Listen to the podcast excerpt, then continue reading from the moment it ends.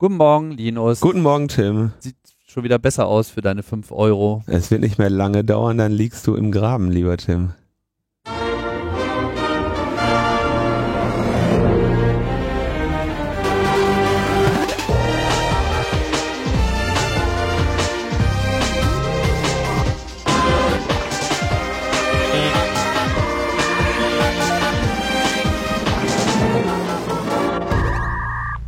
Logbuch Netzpolitik 3, 2, 1. Feuer, Feuer, Feuer, Feuer, Feuer, bäh. Da ist sie. 321. äh, Sendung für euch auf den Tisch gekippt und ich bin auch wieder zurück von meinen Reisen, sodass wir hier wieder mal gemeinsam am Tisch sitzen können. Ja, ich kann schon mal einen Fünfer rauslegen. Bügeln. Ja. Sauber, bügeln bitte. So weit ist es noch nicht. Du hast auch wieder gebrexit-podcastet. Genau, es war mal wieder Zeit für ein Update. Das gibt's auf ukw.fm. Die sechste Folge äh, ist wieder mit John Worth und wir haben mal zusammengefegt, was so in den letzten drei Monaten alles so passiert ist. Das war so einiges. Und naja, was jetzt so ansteht mit den Neuwahlen Ende des Jahres und äh, wieder die Chancen so stehen. Und jetzt wird's nochmal spannend. Dass die sich nicht schämen. Oh, da schämen sich eine ganze Menge Leute. Das kannst du also, ich würde sagen, so mal alle Leute, die irgendwie nicht komplett hirnamputiert sind, die schämen sich schon wirklich äh, enorm. Das, das ist denen wirklich, wirklich, wirklich peinlich. Ja, also das das, ist wirklich äh, peinlich. da würden wir uns äh, in derselben Situation auch entsprechend schämen. Ja, wir, es ist ja nicht so, als hätten wir in Deutschland nichts zu schämen. Nee, das äh, ist in der Tat wahr. Und wo könnte man das besser immer wieder feststellen als bei Logbuch Netzpolitik? ja. Euer Schämkanal. Okay, dann äh, fange ich mal an mit dem Feedback Ja. zur letzten Sendung. Da gab es so einiges. Du hast dich ja äh, unterhalten mit, wie hieß die Dame noch gleich? Elke Steven Elke Steb. von Digitale Gesellschaft. Ähm, und da feed, befeedbackt uns Sebastian mit einigen ähm, Korrekturen. Ähm, es ist nicht korrekt, dass mit dem Digitale Versorgungsgesetz und Forschungsdatenzentrum erstmals ein solcher Dienst, ein solcher Datenpool entstünde. Der Datenpool besteht bereits seit längerer Zeit. Das, das Thema ist also nicht wirklich neu. Es geht eher darum, dass diese jetzt eben anders äh, geteilt werden. Stand jetzt werden zum Zwecke des sogenannten morbiditätsorientierten Risio Risikostrukturausgleich, also der, der äh, Morbidität ist ja die, äh, ja, die Wahrscheinlichkeit, dass es Sterblichkeit. sterblichkeitsorientierte Risikostrukturausgleich. Das heißt, der, der bedeutet die Berechnung der Zuweisung der Zuweisungen, die die Krankenkassen für ihre Versicherten aus dem Gesundheitsfonds erhalten, die richten sich quasi nach den zu erwartenden Morbiditätsraten, ja. Von ähm, so, Stand jetzt werden die zum Zwecke des sogenannten mobilitätsorientierten Stru- Risikostrukturausgleichs von allen Kassen die in Rede stehenden Abrechnungsdaten, also Sozialdaten, Diagnosedaten, Verschreibung, jährlich pseudonymisiert an das Bundesversicherungsamt übermittelt. Das führt die Daten zur Berechnung des RSA, Risikostrukturausgleichs, natürlich zusammen.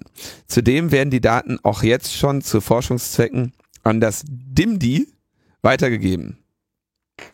Äh, deutsche, äh, was ist DIMDI? Jetzt äh, fällt mir, habe ich gerade nicht mehr im Kopf. Wer hat sowas schon im Kopf? Das ist das Deutsche Institut für medizinische Dokumentation und Information, was Okay. es nicht alles gibt. Neu war im bisherigen Entwurf, dass die Daten nun direkt an den GKV SV übermittelt werden. Und zwar ohne Pseudonymisierung. Ansonsten existiert die Datenmeldung an sich auch jetzt schon. Gesundheitsausschuss hat heute ja zudem auf Pseudonymisierung bestanden. Also das ist die Anmerkung. Heute meint er wahrscheinlich, weil ich habe gerade das Datum nicht, den Tag, an dem das entschieden äh, wurde, dieses Gesetz, über das wir in der letzten Sendung gesprochen haben. Neu ist zudem die Einrichtung eines explizit so benannten Forschungsdatenzentrums. Bisher gab es die Daten zu Forschungszwecken, aber unter bestimmten Un Umständen auch schon beim DIMD. Das heißt, er sagt, so viel äh, ändert sich dann nicht, außer, oder beziehungsweise vieles von dem, was sich da jetzt ändert, gibt es in ähnlicher Form ohnehin schon. Und dann haben wir ein relativ langes äh, Feedback bekommen, was ich, was wir jetzt mal anonymisiert haben, weil es so ähm, interessant ist. Und ähm, Tim gibt sich jetzt Mühe. Das ordentlich Wir, ich hoffe, wir haben alle persönlich identifizierbaren Informationen entfernt. Bestimmt. Aus den Metadaten kann man bestimmt nichts gewinnen. Ich könnte zufällig nebenbei im Grunde ein Nutznießer dieses Gesetzes und der folgenden, eben zum Beispiel des digitale Vorsorgegesetzes von der Idee her sein. Denn eine Idee hinter dem E-Health-Gesetz und dem folgenden ist, Medikationen der Patienten zu hinterlegen, um mögliche Wechselwirkungen prüfen zu können. Oder, das wäre dann bereits die Möglichkeit, die bisher so konkret noch nicht benannt wurde, interdisziplinäre Diagnosen gegebenenfalls zusammenziehen zu können. Also mein Beispiel. Ich wurde vor etwa vier Jahren wegen eines sogenannten Akust wie heißt das? Acusticus neurinoms. Klingt, äh, klingt gefährlich. Mehr oder weniger notoperiert.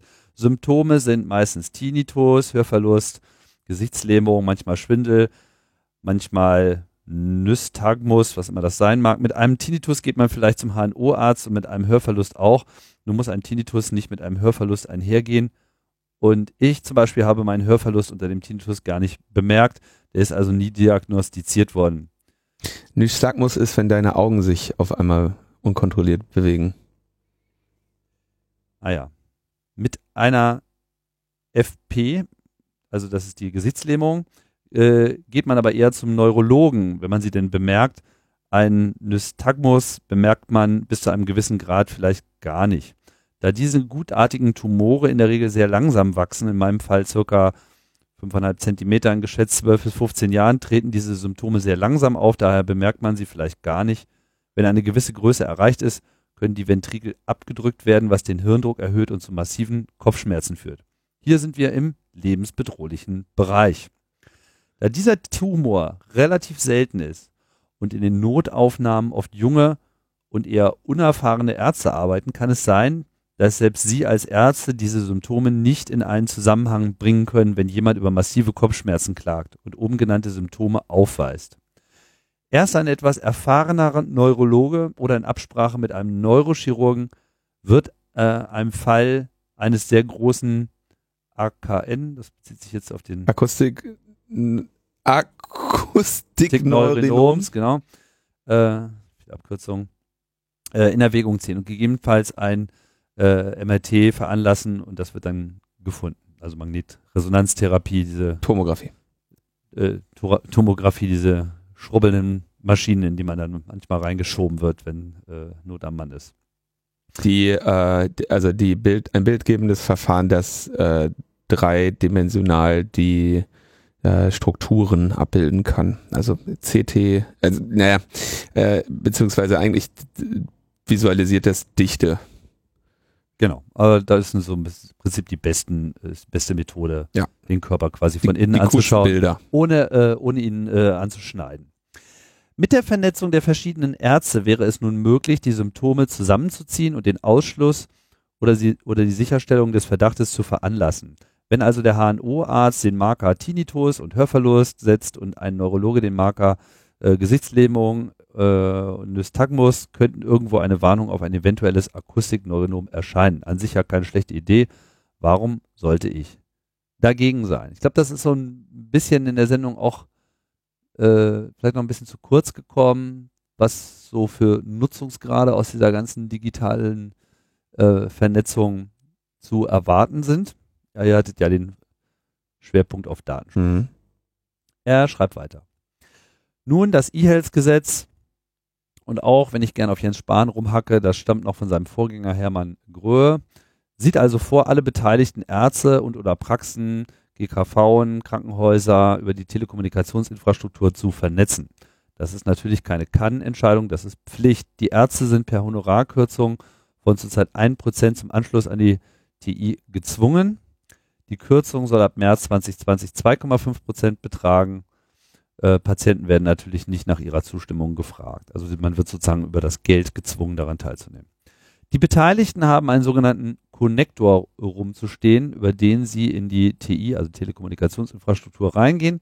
Und bereits hier fängt der Fehler an. Diese Konnektoren sind ja im Grunde einfach Router. Diese konnten zumindest Stand November 18 nur von einem einzigen Anbieter geliefert werden.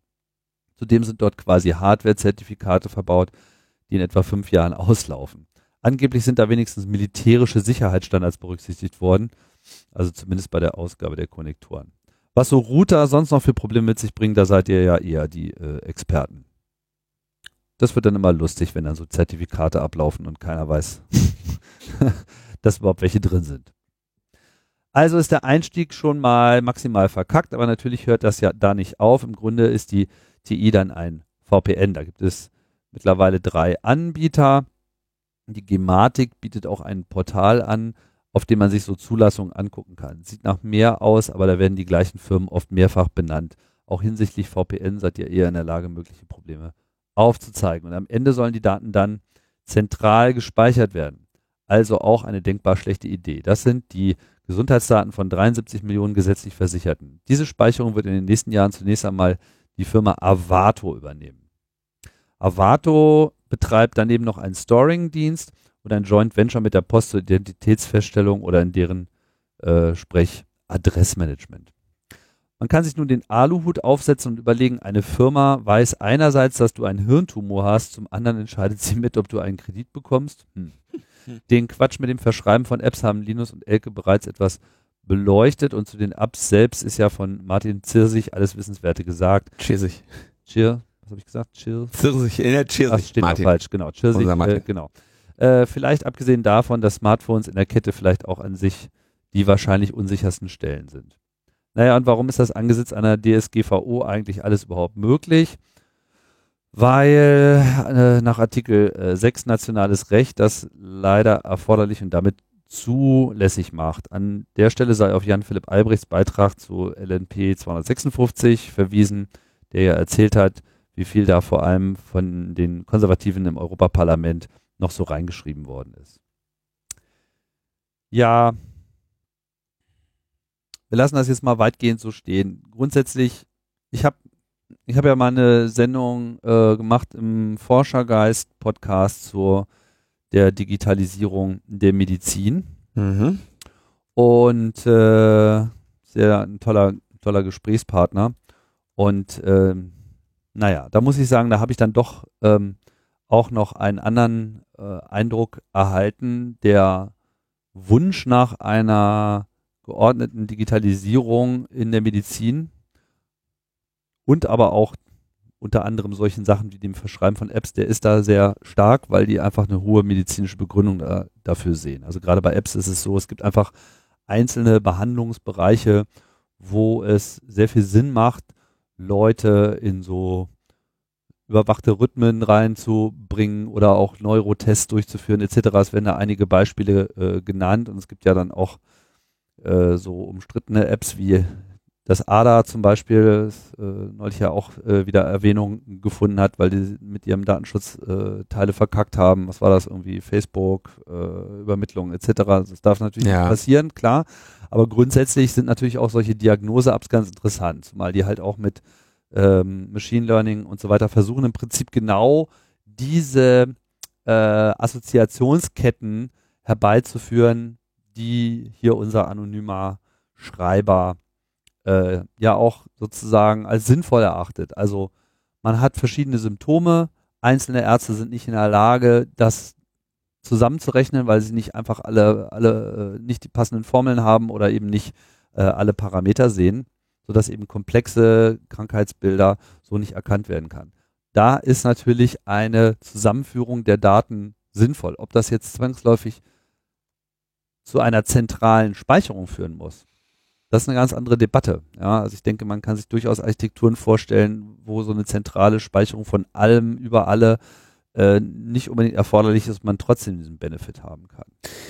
Also diesen Benefit finde ich genau den Punkt. Ich bin ja selber ähm, Nutzer, sagen wir mal, bestimmter die Gesundheit oder äh, Fitness oder sonstige körperliche Vitalfunktionen betreffender Applikationen. Ja, also ähm, dass äh, die mir auch äh, Freude bereiten oder Fortschritte bereiten.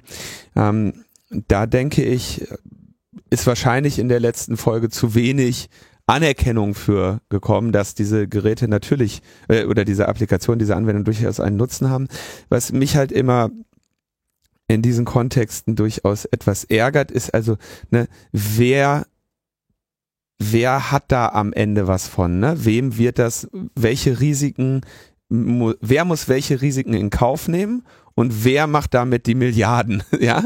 Und das äh, erscheint mir dann doch leider in, in vielen dieser Anwendungen problematisch. Ähm, nur am Rande sei hier mal erwähnt, äh, um, um so das Ausmaß diese, dieses Problems nur kurz anzudeuten.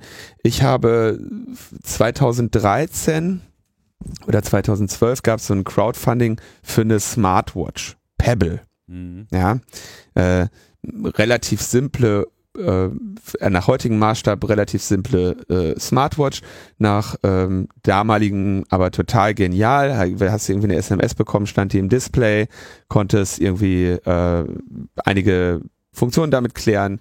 Geiles Teil, ja.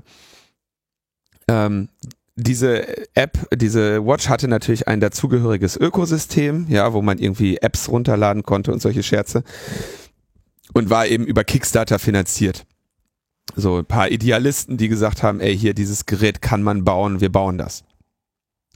Ähm, drei Jahre später wurde Pebble von Fitbit gekauft und Fitbit hat mehr oder weniger die alten Services, die alte Infrastruktur alles abgeschaltet und ich bin mir noch nicht mal sicher, ob die das nur eingestampft haben oder eine neue Firmware auf die Uhren geschubst haben. Weiß ich noch nicht mal. Ich habe das nicht verfolgt. Ich habe die Uhr dann einfach nicht mehr benutzt, ja, weil ich keinen Bock hatte, irgendwelche mit einer gejailbreakten Uhr irgend so ein Alternativservices da rumzurennen, das war, war für mich in dem Moment erledigt. Gab aber, gibt durchaus auch heute noch eine ähm, aktive Community, die ihre Pebble-Uhren pflegt und liebt, weil diese Uhren halt eine, ich glaube, anderthalb Wochen Akkulaufzeit haben oder so. Ne? Die, die musst du so selten laden, dass du immer das Ladekabel nochmal suchen musst. Geile Geräte. So. Pebble, äh, Fitbit wurde jetzt gerade von Google gekauft. Ja, das heißt, in, ne, 2013 wurde mir diese Uhr geliefert. Wenn ich die jetzt immer noch nach sechs Jahren am Arm hätte, hätte ich jetzt halt eine Google-Uhr, obwohl ich natürlich spezifisch die gekauft habe, weil da nicht Google draufsteht. Ja, und ähm, solche Entwicklungen da ist es natürlich schön, denen entgegenzuwirken, wenn man ähm, den Nutzerinnen zu Beginn solcher Digitalisierung halt möglichst viele Rechte gibt und äh, zu Beginn zu sagen, ach übrigens, alle Daten, die wir von euch haben, geben wir jetzt mal weiter.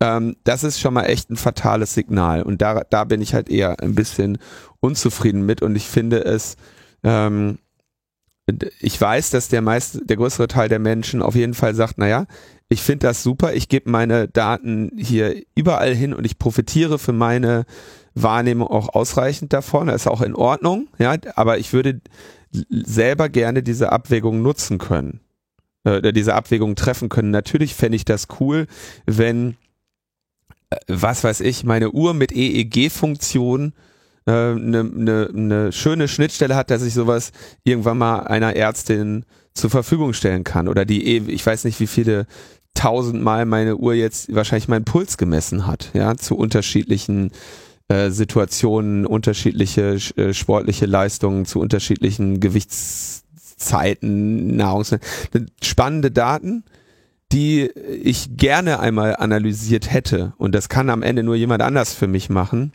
weil ich nicht die Zeit habe, mir jetzt eine Analyse dafür zu schreiben. Und natürlich fände ich super, eine sinnvolle Möglichkeiten zu haben und am liebsten halt einen sauberen gesetzlichen Rahmen dafür. Ja, ich meine, gibt ja auch den mal wieder so äh, zentraler Ansatz versus äh, dezentraler Ansatz. So eine Apple Watch sammelt ja auch eine Menge Gesundheitsdaten, die bleiben aber sozusagen auf deinem Device, beziehungsweise Handy. Werden auch, äh, bitte? Handy, Uhr, genau. Also ich habe jetzt eine neue und ich kann von der die Daten von der alten Uhr sehen. Also ich vermute, die sind in der iCloud, aber. Wollte ich auch gerade noch anfügen und sie sind auch verschlüsselt in der, äh, in der iCloud, aber sie werden halt nicht zentral bei Apple in the Clear gespeichert. Ja. Und äh, dann gibt es halt entsprechende Standards, die sicherlich in den USA schon teilweise zum Einsatz kommen. Da habe ich natürlich wenig Einblick, aber für so Forschungsprogramme etc. kann man sich ja zum Beispiel auch anmelden, dass man da anonymisiert, pseudonymisiert dran äh, teilnimmt. Und äh, genauso würde ich mir das natürlich auch wünschen, dass wenn ich jetzt zum Arzt gehe und sage, der Arzt sagt, naja, wie sieht es denn so aus mit ihrem äh, Puls und so, meine ich so, ja, kein Problem, ich habe da mal fünf Jahre Pulsverlauf, kann ich die, die mal ihnen eben mal zugänglich machen. So. Und ähm, damit wäre natürlich schon mal eine ganze Menge geholfen. Das ist natürlich jetzt noch nicht gleich dieser äh, durchanalysierte Datenpool, wo alle äh, möglichen Sachen kombiniert werden, aber zunächst einmal geht es ja nur um meine Daten. Ich will mich ja nicht mit anderen Personen äh, die Daten mischen, sondern es geht ja wirklich nur um meine. Du willst, ein, du willst einfach einen auditierungs- und revisionsfähigen Beweis eines lückenlosen Pulsverlaufs der letzten fünf Jahre auf Not erbringen können, ja?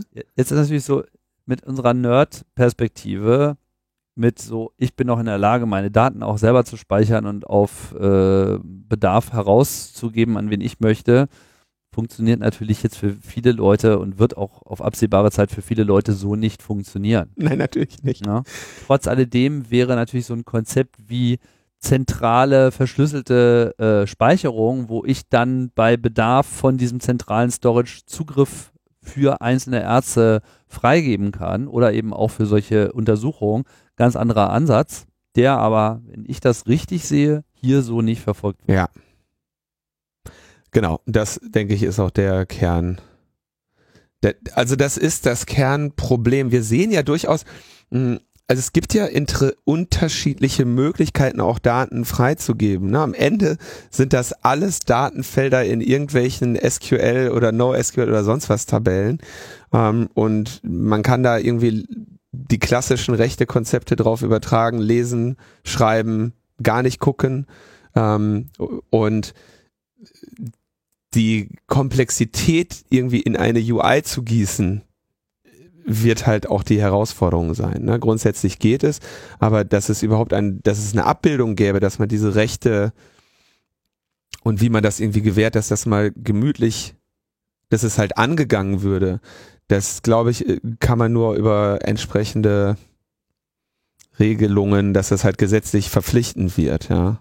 Und irgendwie standardisiert und vereinheitlicht und ja, ich, also die lernen halt aus ihren Fehlern mit Opt-in oder Opt-out. Ja, und äh, wenn wir uns, also ein Beispiel ist ja der, äh, e, der neue Personalausweis, der E-Perso, wo sie auch gesagt haben, naja, hier kannst du anmachen, kannst du ausmachen. Und dann irgendwann mit einer Revision des Gesetzes gesagt haben, so Freunde, das jetzt an. So, das ist jetzt bei Default an. Ihr werdet nicht mehr gefragt, ob ihr das wollt, ja, ähm, um um irgendwie die, weil sie festgestellt haben, dass alle diesen Personalausweis geholt haben, weil es halt, nee, wollen wir nicht, wir kaufen nichts an der Tür, so ne, und ähm, das, äh, da wollen sie wahrscheinlich hier bei dieser Medizindaten, dass sie sich halt sagen, komm, lass die sich einmal aufregen, wir nehmen die ganzen Daten jetzt, wir peitschen das einmal durch und dann haben wir die Daten bevor wir jetzt uns hier die nächsten 20 Jahre damit auseinandersetzen, irgendwelche Rentner zu animieren, dass sie ein Häkchen in irgendeiner App machen. So, ne? Also kann, man kann schon verstehen, warum sie so vorgehen. Ja, ein großes Problem wird auch bleiben, einfach die Infrastruktur bei Ärzten selber. Die oh, ja. haben nun wirklich eine Menge äh, Kosten zu tragen. Ich glaube, diese Wahrnehmung von überbezahlten Ärzten, äh, das kann man gleich mal streichen. Also der, der, der Investitionsdruck, die der so in Praxen äh, existiert für alles mögliche Gerät, der ist eh schon hoch und die ganze Computerei macht es halt einfach nochmal extra teuer. Und da muss dann auf jeden Fall auch Unterstützung gewährleistet werden, dass halt zuverlässige und sichere Systeme auch implementiert werden können, weil die wollen sich dann nicht selber auf dem Markt umschauen und so weiter, sondern muss man anderen Ansatz fahren. Wenn wir gleichzeitig, sind die, gleichzeitig sind die Ärzte aber Thema Telematik auch total unglücklich, dass sie jetzt zum Kauf bestimmter Systeme verpflichtet werden. Die müssen ja bluten mit irgendwie Strafzahlungen, wenn sie nicht an der Telematik mitmachen und so und sagen sie halt, ey, schwarze Kiste kenne ich nicht, kommt in mein Haus, ich äh, gehen meine Patientendaten drüber, wer ist da schuld und sowas, ne? Äh, also da gibt's auch wieder viele, viele Sichten. ich denke, deswegen wird dieses Thema halt gerade auch öffentlich diskutiert und deswegen setzt man sich ja seit inzwischen einem Jahrzehnt damit auseinander. So, da funktioniert das System ja halbwegs auch. Solange, Müsste man den wahrscheinlich einfach mal stellen. ja. Fertig. So, damit wären wir bei unserem ersten Thema und das ist ein Themenwunsch, der uns erreichte von Julia. Und ihr wisst ja, wir wollen gefallen, wir wollen überzeugen, wir wollen eure Likes, wir wollen eure Klicks. Hinterlasst euch ein Sternchen, hinterlasst uns ein Sternchen bei iTunes und ähm, Abonniert, spendet, spendet und schreibt so weiter. über uns, Ja, geile Artikel. Uns, genau, schreibt äh, Artikel. Ihr wisst, wir wollen gefallen, deswegen euer äh, Wunsch ist uns Befehl. Und zwar hat ähm, äh, Julia geschrieben, hier, hör mal, was ist da los? Äh, bei euch in Berlin. Ich so, ey, mit dem Flughafen habe ich nichts zu tun. Aber ähm, nee, der, genau, das Berliner Gigafactory, Mann. Gigafactory. Gigafactory machen wir jetzt, ja. Das jetzt ja. wahrscheinlich schneller fertig als Wahrscheinlich, der Flughafen. wahrscheinlich, der, hat, der Elon Musk hat ja noch nicht gesagt, wo er die hinbaut. Wahrscheinlich auf die Stadtlandebahn vom BER. Doch, ist schon klar. wo Ja? Mhm. Echt? Ich habe heute Erkner, noch. Grünheide heißt der Ort. Ja, ich habe, ah, stimmt. Ja, ich habe heute noch, äh, aber nicht die genaue Fläche ist nicht klar. Aber die meinten im Deutschlandfunk, dass es wahrscheinlich irgendwie ein, eine Fläche ist, die BMW auch schon mal haben wollte. Klar, BMW absteigender Ast, da wird jetzt viel frei, ne? Und ähm, da kann man natürlich die Rosinen picken. Ähm, okay. Der, Diversion. So, jetzt passiert folgendes. Ähm, Berliner Kammergericht sagt, äh, Lecko Funny, IT kaputt. Mm, Wir äh, brauchen jetzt eine Zeit, bis wir das wieder in den Griff kriegen. Und äh, kommt damit in die Zeitung. Außerdem in der Zeitung die Humboldt-Universität, die sagt, äh, ey, bei uns ist auch irgendwie, wir müssen mal gucken, bitte klicken Sie nicht auf E-Mails so. Hast du jetzt schon gesagt, was das Thema sein soll? Genau, nee, da komme ich jetzt drauf. Was, Ah, ja. was ist es? Emotet. Und ich weiß nicht, ich weiß tatsächlich, ich würde es ja eher Emotet aussprechen. Ähm, aber äh, viele Deutsche sprechen es dann Emotet aus. Also ich, bei Emotet muss ich immer an so ein E-Moped denken. Emopet.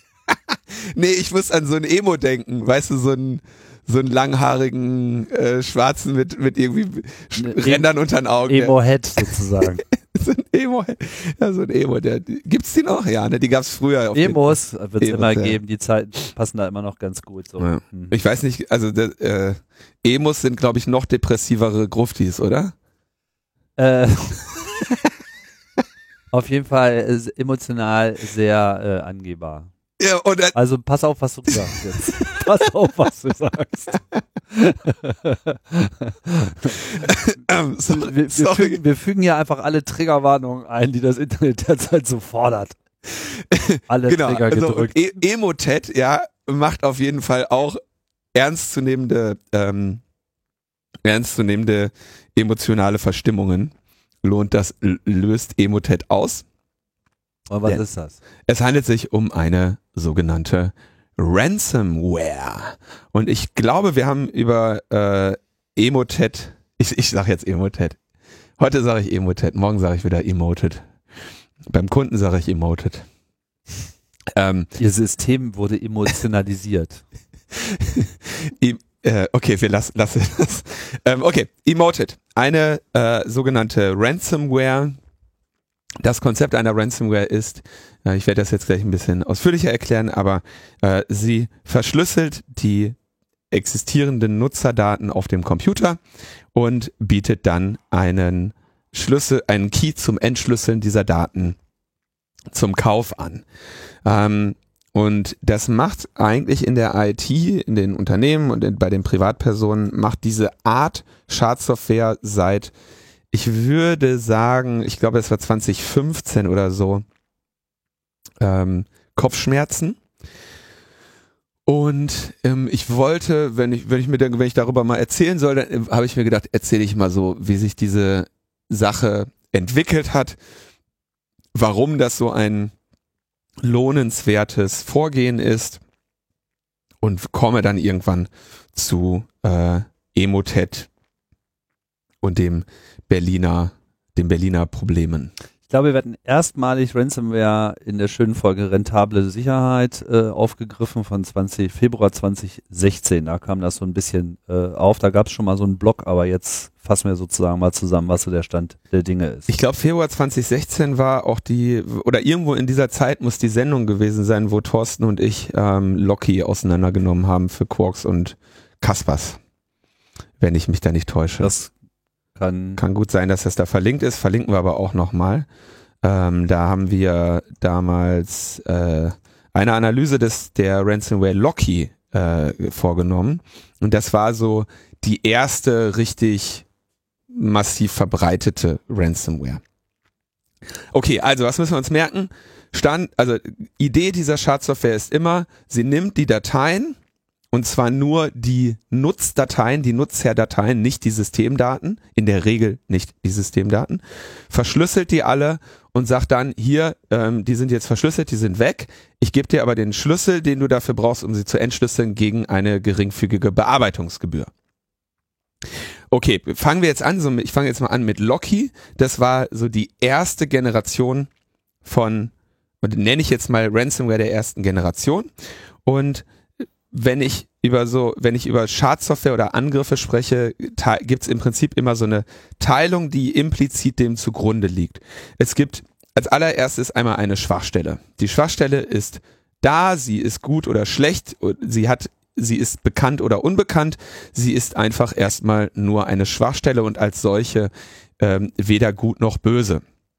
Erst wenn die Schwachstelle ausgenutzt wird, also das Verwenden, das Anwenden dieser Schwachstelle, ähm, dann wird sie exploited. Das ist dann das Ausnutzen der Schwachstelle. Aber um da, durch das Ausnutzen dieser Schwachstelle bekomme ich als Angreifer eben unterschiedliche Freiheitsgrade auf dem Zielsystem. Ja, manchmal vielleicht eine komplette Codeausführung, manchmal auch nur das Lesen bestimmter Daten, ne, bei einer SQL-Injection oder, oder, oder, aber quasi das Ausnutzen der Schwachstelle ist der Exploit. Und mit diesem Exploit gewinne ich dann quasi Freiheitsgrade auf dem äh, Zielsystem. Und was ich damit mache, das ist die Payload. Ja, also Zugriff bekommen und dann, was ich überhaupt tue, das ist die Payload. Und Ransomware ist in dieser äh, Angriffskette immer eine Payload, nämlich das, was ein Angreifer mit dem System macht, nachdem äh, er oder sie eine Schwachstelle ausgenutzt hat. Und dann äh, gibt's noch einen äh, potenziellen vierten Schritt, das ist die Infektion.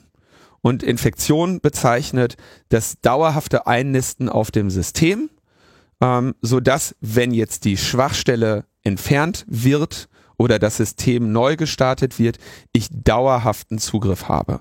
Klassisch äh, würde man also sagen, irgendeine Form von Trojaner, irgendetwas, was A neu aufgerufen wird bei einem Reboot des Systems, B weiterhin funktioniert, auch wenn die initiale Schwachstelle weg ist und äh, eben den Sinn hat, dass mir der Zugriff auf das System dauerhaft ähm, gegeben wird. Infektion ist nicht immer möglich und auch nicht immer nötig. Und Infektion ist vor allem der Teil, auf den Virenscanner sehr gut ansprechen. Hm, weil es für diese Möglichkeit, sich dauerhaft in den System einzunisten, zwar sehr viele, aber immer noch eine endliche Anzahl Möglichkeiten gibt. Und deswegen äh, sagen Schadsoftware-Scanner zum Beispiel oder Schadsoftware-Systeme zum Beispiel etwas wie Lalala versucht Software zu installieren. Darf dat dat? Und äh, dann sagt man ja oder nein. Wenn man gerade nicht beabsichtigt, eine Software zu installieren, dann sollte man im Zweifelsfall auch sagen, nee, möchte ich eigentlich nicht. Ja, und äh, das heißt, dieser, das Erlangen von Persistenz, also das Infizieren, ist ein, ähm, ein Schritt, der große Risiken birgt, erkannt zu werden. Ja, man braucht in der Regel Administrationsrechte dafür.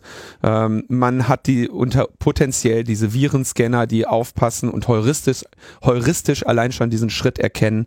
Das heißt, dieser Teil der Infektion ist so ein bisschen etwas, wo man sagt, ah, das ist auf jeden Fall ein auffälliger Schritt, der unter Umständen vom System erkannt und unterbunden wird oder von der Nutzerin. Ähm, und das Interessante an der ersten Generation Ransomware war, dass sie deshalb so erfolgreich war oder unter anderem deshalb so erfolgreich war, weil sie auf diesen Schritt verzichtet hat. Ähm, Systeme sind in der Regel so getrennt, dass die Nutzer bestimmte Rechte haben, Lese-, Schreib-, Zugriffsrechte und für bestimmte andere Rechte eben Administrationsrechte brauchen. Also ihr könnt mit euren eigenen Dateien arbeiten, die beschreiben, löschen und so weiter. Aber wenn ihr Software installieren wollt, braucht ihr Administratorenrechte oder müsst ihr ein Passwort eingeben nochmal. Ähm, aber der Zugriff auf eure eigenen Dateien ist eine vollkommen unverdächtige Tätigkeit. Und Ransomware macht nur das. Sie geht nämlich hin und schreibt auf euren Dateien rum, was zu dem Zeitpunkt eine vollkommen ähm, unverdächtige Aktion für eine bekannte oder unbekannte Software war. Und deswegen waren also diese erste Generation Ransomware, hat also quasi einfach nur alle Dateien umgeschrieben, damit zunächst, als sie aufkam, die Virenscanner auf dem falschen Fuß erwischt, weil die quasi keine Heuristik dafür hatten. Das kam dann später, da komme ich auch gleich zu. Okay, jetzt habe ich gesagt, die Ransomware ist also immer die Payload. Jetzt gibt's noch die beiden Stufen davor, Vulnerability und Exploit. Also man braucht immer noch eine Schwachstelle, ähm, die ausgenutzt werden kann. Und da arbeitet Ransomware von der ersten bis zur aktuellen Generation eigentlich immer mit sehr einfachen Methoden. Und das ist der, ähm, diese Teil, also die Schwachstelle und der, Expl der Exploit dieser Schwachstelle, die zum Übertragen der Payload führen, das nennt man Dropper. Also ein, der, der Weg, die Schadsoftware irgendwie im, in das System reinzubekommen. Die Klassik, klassischen Wege, die sie nutzen, sind ähm, so Office-Dokumente mit einem äh, mit einem Skript drin, mit einem Makro ähm, oder noch einfacher ähm, Dateien, die sowas haben wie eine Endung wie .pdf, .exe und das, das, also es ist eine ausführbare Datei und diese ausführbare Datei hat aber äh, quasi nochmal ein, also hat das Logo von einem PDF, sodass sie halt so aussieht wie, ach gut, kann ich aufmachen, dann kommt der, kommt der Adobe. Ja, also hier zunächst einmal rein menschliche Schwachstellen, die zur Anwendung kommen. Beziehungsweise natürlich auch ein Fehler des Betriebssystems, dass das Öffnen von Dokumenten und das Starten von Programmen für den User dasselbe ist. Richtig, ja, ähm, da kommst du ähm, auf einen wichtigen Punkt zu, ähm, ich, wo ich mich freue, dass das äh, Content Team Security meine Einreichung zum 36C3 angenommen hat, wo ich nämlich über diese menschlichen Schwachstellen einen kleinen Vortrag halten darf. Du wolltest doch nur kostenlos reinkommen. Ich habe schon ein Ticket. Wie immer, ein, ein Linus zahlt sein Ticket. Ja. Ähm, ich auch. okay, ich weiß. okay. Ähm, mehrere Fehler. Ja, Windows zum Beispiel zeigt die letzte Dateiendung nicht an in bestimmten Versionen und äh, empfindet das als Komfortfeature ähm, und äh, so weiter und so fort. Jetzt also ähm, die beiden Wege. Ich schicke dir per E-Mail eine ähm, eine solche Datei mit irgendeiner Cover Story, damit du die öffnest. Ja. Bei Locky waren das gerne Rechnungen. Ja, Rechnungen geschickt, hallo, hier, äh, öffne mal die Rechnung im Anhang. Wenn du draufklickst, geht ein, geht ein Word auf, sagt, willst du das Makro ausführen? Und du klickst Ja, weil du immer Ja klickst und fertig. Das ist der einzige Moment, wo echte Prokrastinierer natürlich geschützt sind. weil sie sowas natürlich nicht öffnen würden. Stimmt so ein bisschen. Äh, andererseits, ich meine, diese Fehlermeldungen sind so äh, beknackt, dass, dass die meisten Leute halt einfach auf Ja und Bitte und Weiter klicken. Das spielt gleich nochmal eine Rolle, wenn wir zu dem Kammergericht kommen, denn das Kammergericht hatte seine Workflows in einem auf Office 95 basierenden Makrosystem abgebildet. Das heißt, die Mitarbeiterinnen und Mitarbeiter des Kammergerichts wussten, Word öffnen geht, Word öffnen und die Warnungen wegklicken. Ja was äh, sich nachher halt auf, bei der Emoted-Infektion als fatales Problem ähm, erwiesen hat. Oh, war ja. Ja. Äh, okay. Also das die beiden Wege. Und all das führt am Ende dazu, dass du, dass du jetzt, also Ziel ist immer, dass am Ende eine Exe-Datei nachgeladen wird oder dir schon gesendet wurde damit du sie ausführst. Jetzt habe ich gerade gesagt, in einigen Fällen wird sie nachgeladen. Ja, Auch das hat einen einfachen Grund, weil ähm, viele Virenscanner unterbinden das ähm, Empfangen von Exe-Dateien. Ja, wenn du aber eine Word-Datei kann kein E-Mail-Server ablehnen, weil alle wissen, dann äh, kommt das globale Wirtschaftssystem zum Stehen. Und äh, deswegen äh, werden halt Makros in diese Word-Dokumente gesetzt, die dann eine Exe-Datei nachladen und ausführen. So, was macht die Exe-Datei? Ähm, genau das, was ich gerade beschrieben hat. Sie ähm, verschlüsselt alle Dateien. Zunächst einmal müssen wir aber noch kurz überlegen, wenn ich als Angreifer nun entscheide, diese Methode zu wählen, dann habe ich die Wahl zwischen einem gezielten Angriff, ja, ich mache die Ransomware fertig und schicke die nur an den Tim, oder einen Massenangriff, wo ich sage, okay, ich habe das, ich habe diesen ganzen Kram fertig und ich schicke das jetzt mal massenhaft an ein paar zehn oder paar hunderttausend Leute und guck mal, bei wem ich Erfolg habe. Erster Verbreitungsweg, also hier erstmal nur E-Mail. Und die erste Generation hat danach auch wirklich einfach nur was ganz Simples getan, denn sie hat als allererstes ähm, sich bei ihrem Command-and-Control-Server gemeldet und hat gesagt, okay, hier, wir müssen einen neuen Kunden anlegen. Und der Command-and-Control-Server hat daraufhin geantwortet mit einem Key, also mit dem Verschlüsselungsobjekt, was die Ransomware danach nutzt, damit sie dann die Dateien verschlüsselt. So, die, der Grund, warum die Ransomware sich erst den Key holt, ist, dass ja dieser Computer, auf dem sie jetzt gleich wirkt, danach verbrannte Erde ist. Und das Geschäftsmodell der Angreifer ist, diesen Key zu verkaufen. Das heißt, der erste Schritt muss sein, dass die Ransomware sicherstellt, den Key, der hier benutzt wird, der ist auch an der Hauptgeschäftsstelle gemeldet und der kann dort in den Handel gehen, ja. Das Wort Kunde in dem Zusammenhang ist wirklich schön. Ja, aber das, die behandeln ihre Leute als Kunden. Ja, und da kannst du den Key auch Produkt nennen. Ja. so, und Just in Time Produktion sozusagen. Just in Time kriegst du dann von deinem Command Control Server einen Key. So. Der Key, du holst der, diese Exe-Datei holt sich also jetzt ihren Key und handelt irgendwie oder sie würfelt sich selber einen Key und meldet den beim Command Control Server, je nachdem, ob die symmetrische oder asymmetrische Krypto verwenden. Das geht aber wahrscheinlich für einige hm, der Hörer zu weit, deswegen machen wir es jetzt mal simpel. Sie stellt sicher, dass an der Hauptgeschäftsstelle der Kunde bekannt ist und der Key äh, bekannt ist. So, jetzt geht sie, weiß sie, sie hat alles, was sie braucht und geht einmal durch den durch den äh, Directory Tree, also durch alle Ordner und sucht nach Dateien bestimmter Endungen. Das sind in, meistens so Listen von irgendwie 100, 200 Endungen, Doc-Dateien, Excel-Dateien, Bilder und so weiter und verschlüsselt alle diese Dateien mit diesem Key. In der Regel wird dann auch noch der Name der Datei geändert, nämlich auf den, auf die Kundennummer, was wenn asymmetrische Krypto zum Einsatz kommt, zum Beispiel eben der äh, die Key-ID einfach nur ist. Und wenn sie damit fertig ist, sagt sie, äh, übrigens, die Dateien, die du suchst, ne, die sind verschlüsselt. Dann kommt immer der Hinweis, ja, die kann man nicht irgendwie entschlüsseln, sondern die sind jetzt wirklich verschlüsselt. Die Idee von Verschlüsselung ist, dass es verschlüsselt ist und nicht vielleicht doch irgendwie entschlüsselt werden kann. Aber wir haben den Key, den du brauchst und den äh, bieten wir dir äh, gegen eine geringfügige Bearbeitungsgebühr zum Kauf an.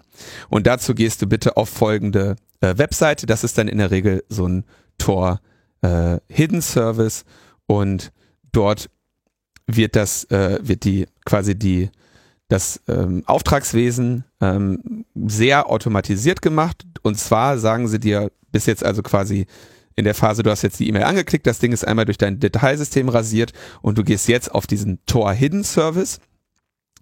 Preisfrage, warum kommt jetzt ein Tor Hidden Service zum Einsatz? Vorher nicht, weil ähm, um auf Tor zuzugreifen, musst du unter Umständen ähm, wenn du jetzt in einem Unternehmensnetz bist, hast du unter Umständen Firewall-Regeln, die das verhindern.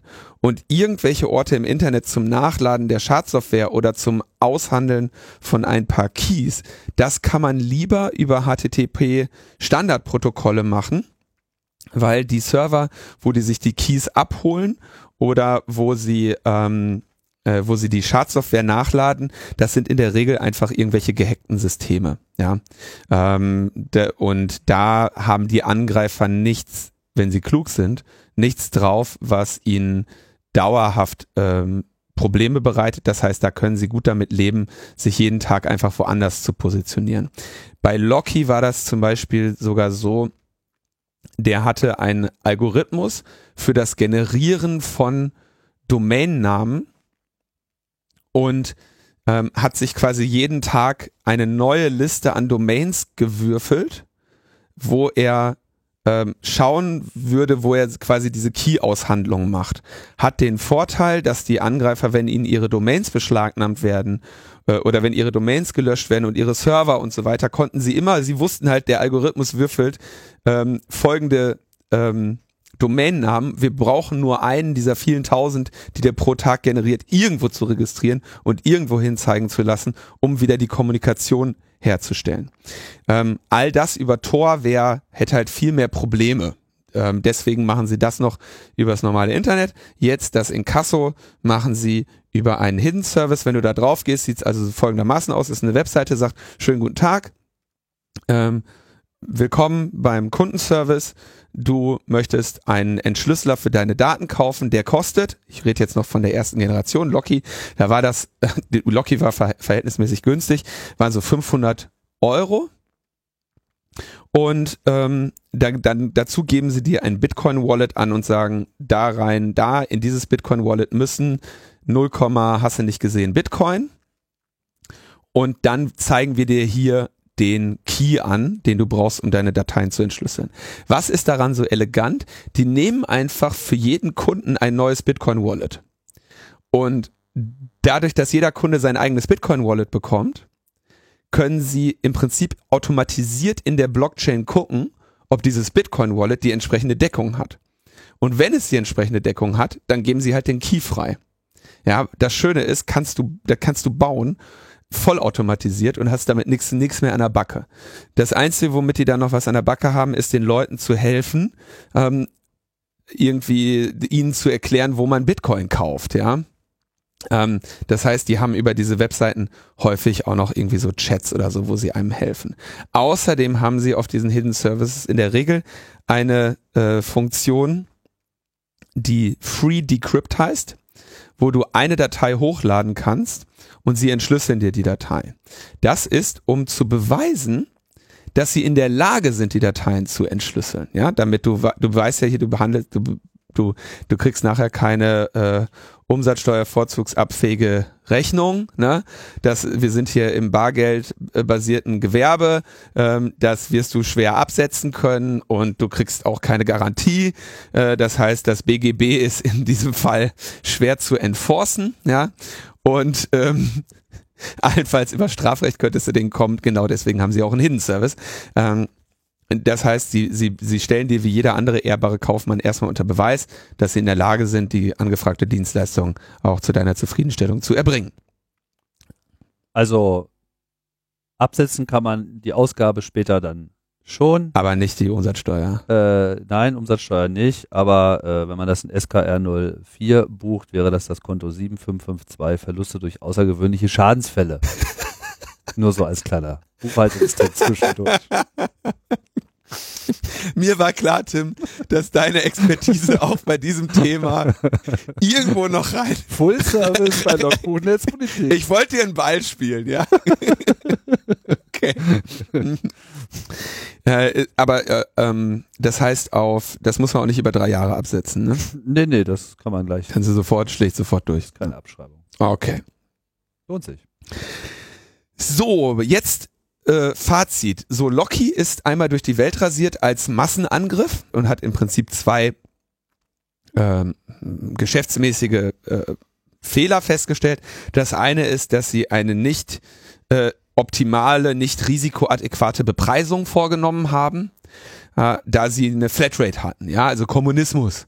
Und jeder konnte für 500 Euro äh, oder für, für 500 US-Dollar ähm, seine Daten wiederherstellen. Ähm, das war das, das eine Problem. Dann haben sie natürlich festgestellt, theoretisch, wenn wir jetzt hier irgendwelche Unternehmen treffen oder so, da könnten wir vielleicht viel mehr nehmen als 500 äh, US-Dollar. Und das andere Problem, was sie hatten, ist, die Leute haben ein Backup.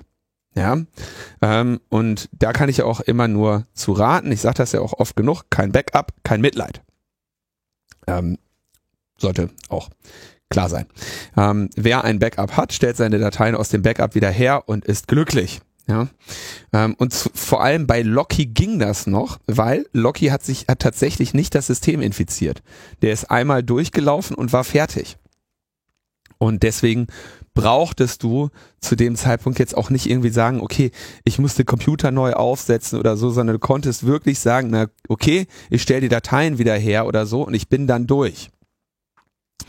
Diese Probleme ähm, hat dann nach und nach die zweite Generation, äh, Ransomware ähm, angegangen und die hat sich im Prinzip zwei weitere Funktionen dazu geholt, die, sag ich mal, spezifisch auf Geschäftskunden abgezielt haben. Die erste ist, ähm, die Ransomware versucht, wenn sie jetzt quasi dein System befällt, im lokalen Netz weitere Systeme zu finden und die zu befallen, wenn es die Möglichkeit gibt. Ähm, Beispiele waren ähm, oder die bekanntesten Beispiele sind hier das Ganze mit der Schwachstelle Eternal Blue zu machen ähm, und da kommen dann so unschöne Phänomene raus wie WannaCry oder NotPetya, die beide die Eigenschaft hatten, dass sie jetzt nicht nur deinen Computer befallen, sondern im lokalen Netz nach anderen Geräten suchen, die sie unter Umständen auch befallen können. Mit dem gleichen Nutzerpasswort oder über Schwachstellen in SMB-Freigaben oder sonstigen. Also, die Schadsoftware wurde zum Wurm einer Schadsoftware, die automatisiert versucht, weitere Systeme zu infizieren. Zweitens haben sie im Prinzip so eine Recon-Maßnahme eingebaut, also zu sagen, okay, wir gucken mal, was wir hier so ähm, verschlüsselt haben und gehen dann in eine individuelle Bepreisung. Ja, dass wir also sehen, naja, Moment mal, wir haben hier acht Terabyte äh, verschlüsselt ähm, auf 20 Rechnern und es handelt sich dabei um ein äh, um eine Arztpraxis. Man Tim sagt zwar, die Ärzte sind arme Gebeutelte, wir wissen ganz fürchterlich. So ein Porsche, ne, was der frisst dir die Haare vom Kopf, so, ne, das muss alles bezahlt werden. Und ähm, deswegen äh, können sie dann eben überlegen, ob sie jetzt zum Beispiel bei den Ärzten sagen, okay, da müssen wir Gnade walten lassen, äh, während sie jetzt dann, äh, also es geht einfach darum. Überbezahlten Ärzte, die im Gegensatz zu den, zu den wirklich auf der Straße lebenden Security-Beratern. die kommen ja danach erst. so. Haben sie gesagt, okay, wir machen jetzt hier äh, individuelle Bepreisung und ähm, optimieren unseren Outcome, unseren Return on Investment. Der Investment ist ja relativ, eh relativ gering. Ähm, das war so die zweite Generation, wo das quasi ein bisschen dazu kam. Und durch dieses äh, Herummarschieren haben sie natürlich auch gerne mal das eine oder andere Backup äh, erwischt, aber immer noch dieses Problem Backup, insbesondere im Geschäftskundenbereich, blieb. Und dann kam quasi, so, ich meine, diese Generation diesen Generationsbegriff benutze ich jetzt. Dann kam so die dritte Generation und da wären wir jetzt beim guten alten Emotet. Ähm, die, die dritte Generation nach Neumann. die, na, äh, ja, die, die, dritte Neumannsche Generation, Emotet. Ähm, ich meine, ich habe da halt auch immer weiterentwickelt dran. Ne? So, so ähm, die, Immerhin bist du transparent. da wird der, wird dieser Weg umgedreht. Äh, und zwar sagen sie, wenn der, wenn unser natürlicher Feind das Backup ist, dann sehen wir doch mal zu, dass wir versuchen, das Backup auf jeden Fall auch zu erwischen. Und Emotet ist spezifisch, also spezialisiert eher auf Infrastrukturen und auf ähm, Also auf Unternehmen aus dem einfachen Grund, dass im Geschäftskundenbereich eben auch einfach ganz andere Prämien äh, verlangt werden können. So, was macht, was macht Emotet anders? Naja, sie schicken dir einen Dropper, immer noch genauso wie die erste Generation, eine Excel-Datei direkt oder ein Word-Dokument, wo ein, wo, ein, ähm, wo ein Makro drin ist. Und wenn du das öffnest, machen sie jetzt das, was die ersten Generationen nämlich genau nicht gemacht haben, nämlich einen Trojaner installieren. Ähm, und bleiben erstmal auf dem Rechner und kundschaften den aus. Sie gehen in das E-Mail-Postfach und gucken, holen sich da mal so die letzten, äh, weiß nicht wie viel, 100 E-Mails, gucken da rein und spionieren erstmal aus, um zu gucken, mit wem haben wir es denn hier zu tun und schicken diese Daten erstmal zurück an den Command Control Server, wo dann die Sachbearbeiter sich anschauen, mit wem haben wir es denn hier zu tun? Kundenberater. Kundenberater, ne? Also da hast du dann deinen persönlichen, persönlichen Kundenberater, ähm, der für dich ein maßgeschneidertes äh, Angebot. Paket. Ja, ist so. So, die, die gucken dann erstmal so, aha, mit wem kommunizierst du denn hier so? Mhm, ganz interessant. Und dann laden sie über diesen Trojaner ähm, verschiedene mh, Daten nach. Zum Beispiel ähm, ein äh, Passwortsammler. Ja, äh, da gibt es verschiedene Freewares für, aber das Konzept ist äh, immer das gleiche. Wenn ihr beispielsweise ein Programm verwendet wie äh, Thunderbird für eure E-Mails oder wie ähm, ein Passwortspeicher, was weiß ich, der ist jetzt in Firefox oder im Internet Explorer, ist auch egal in welchem Browser der eingebaut ist, ähm, dann wird dieses Passwort ja maskiert auf eurem Rechner gespeichert, aber es gibt quasi ja den, den, ihr seht ja den Zustand, dass ihr den Computer vom ausgeschalteten Zustand in den eingeschalteten Zustand versetzt und der ohne weiteres in der Lage ist, dann eure E-Mails abzuholen. Das heißt, das Passwort ist zugreifbar auf diesem Computer gespeichert. Und da gibt es eine Reihe von Möglichkeiten, die sich dieses Passwort eben wieder extrahieren. Ja, solange also diese Passwörter werden nicht im Klartext auf die Festplatte geschrieben, aber solange ihr nicht den, das verschlüsselte Speichern aktiviert habt, sind sie auch wieder zugreifbar. Und da gibt es eben verschiedene äh, Möglichkeiten, das wieder sichtbar zu machen. Letztendlich sind das Extrakte aus den aus dem Source Code dieser Systeme, die einfach sagen, alles klar, ich bin jetzt mal nur der Teil, der sich das Passwort wiederholt. Ja? Und holen sich so zum Beispiel das E-Mail-Passwort oder aber auch im Browser oder sonst wo gespeicherte Passwörter. Das ist der Grund, warum ich immer betone, dass ein Passwort-Safe auch mit einem Passwort geschützt sein muss. Ja, sonst habt ihr das Problem in eurem Firefox, in eurem Thunderbird und in anderen Browsern auch. Ich weiß, dass einige äh, Betriebssystem- und Browserhersteller da jetzt zunehmend versuchen, äh, Secure Storage auf Applikationsebene hinzukriegen und so weiter und so fort. Das blende ich jetzt mal kurz aus. Ähm, das, sie, die Angreifer haben sich also jetzt eurer E-Mail-Passwörter, äh, und Browser-Passwörter bemächtigt und haben im Zweifelsfall jetzt schon mal einen ziemlich guten, äh, ziemlich gute Einsicht in das, was du da machst. Ähm, und sie können in deinem Namen agieren, zum Beispiel E-Mails schicken. Sie machen außerdem natürlich eine äh, das sogenannte Lateral Movement, was vorher ne, zweite Generation hat das noch automatisiert gemacht. Die gucken also jetzt mal so, na wer gibt's denn hier Netzwerk-Shares? Was wird denn hier so gemacht? Gucken wir mal, wen wir noch so infizieren können, wie viel Informationen wir sammeln können, alles halt noch auf leisen Sohlen.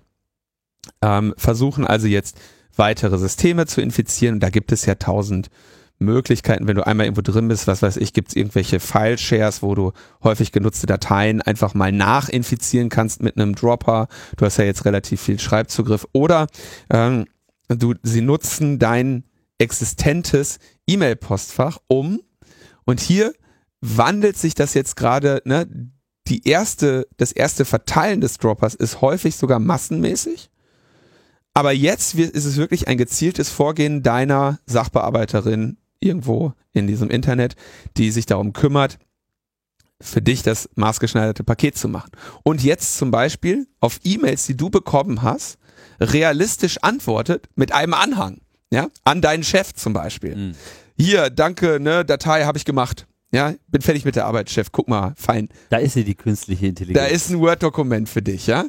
Ähm, und jetzt sorgen sie dafür, dass sie also möglichst viele Geräte des Unternehmens ähm, infizieren, gehen dabei halbwegs planmäßig vor und halbwegs auf leisen Sohlen und verfolgen dabei eigentlich das Ziel, irgendwann einmal einen AD-Admin zu erwischen. AD, Active Directory, ist im Prinzip so eine Fernwartungs- und äh, Richtlinienfunktionalität von Microsoft. Fernwartung ist äh, der falsche Begriff, aber Telefonbuch würde ich sagen.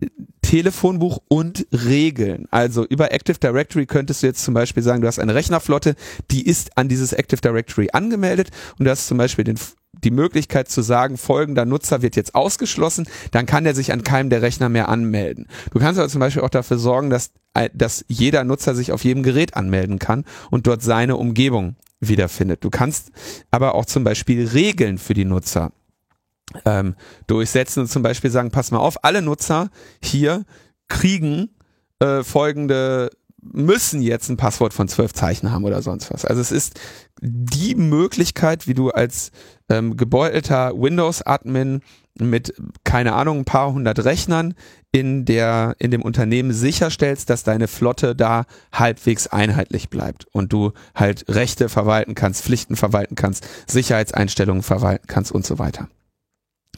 Und wenn du das, das Passwort, wenn du das Passwort des AD-Admins hast, dann ist Game Over. Das holen sie sich in der Regel unter Anwendung auch einer äh, relativ simpel erhältlichen Software unter dem Namen Trickbot. Und Trickbot, im Prinzip das Ziel von Trickbot ist, Passwörter zu klauen, die auf den Geräten eingegeben werden. Und die warten also jetzt im Prinzip darauf, dass irgendwann einmal ein Admin an irgendeinen dieser Rechner geht und dort sein Passwort eingibt. Und das passiert leider sehr schnell, denn wenn du als ähm, Nutzer in deinem Unternehmen sagst, hier geht gar nichts mehr. Computer, Computer druckt nicht. Hallo IT, ja, dann musst du ein und wieder ausschalten, druckt immer noch nicht.